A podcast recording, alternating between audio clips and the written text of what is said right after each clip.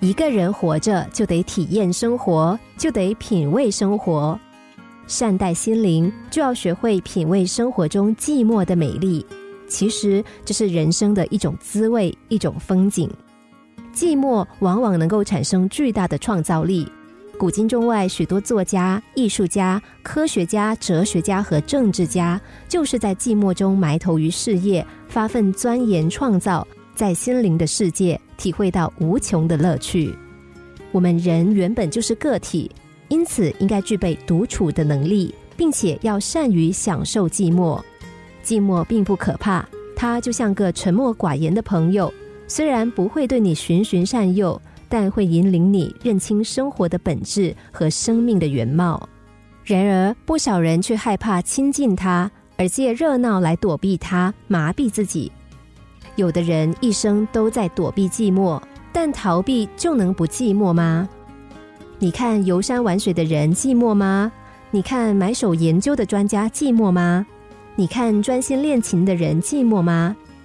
别急着评断，因为我们不是他们。需要知道，寂寞不是外在的，而是内心的。一名离婚的中年男子，每逢假日就泡在保龄球馆或者是舞厅。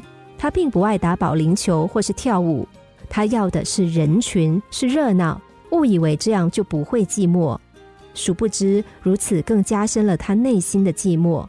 因此，每次疯狂过后回到家，就更是寂寞难耐。简直要寂寞死了。寂寞，它是一种感受。当我们想要逃避它的时候，就表示已经深深的感受到它的存在。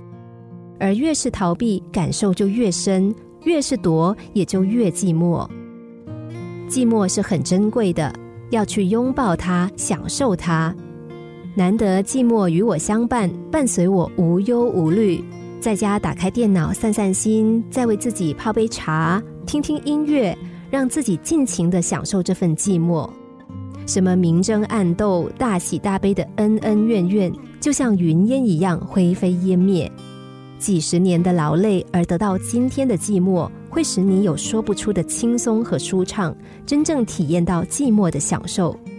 所以，寂寞并不可怕，只要学会积极的利用它，享受它。所有的烦恼都会从寂寞中消失掉。心灵小故事，星期一至五晚上九点四十分首播，十一点四十分重播。重温 Podcast，上网 U F M 一零零三 t S G。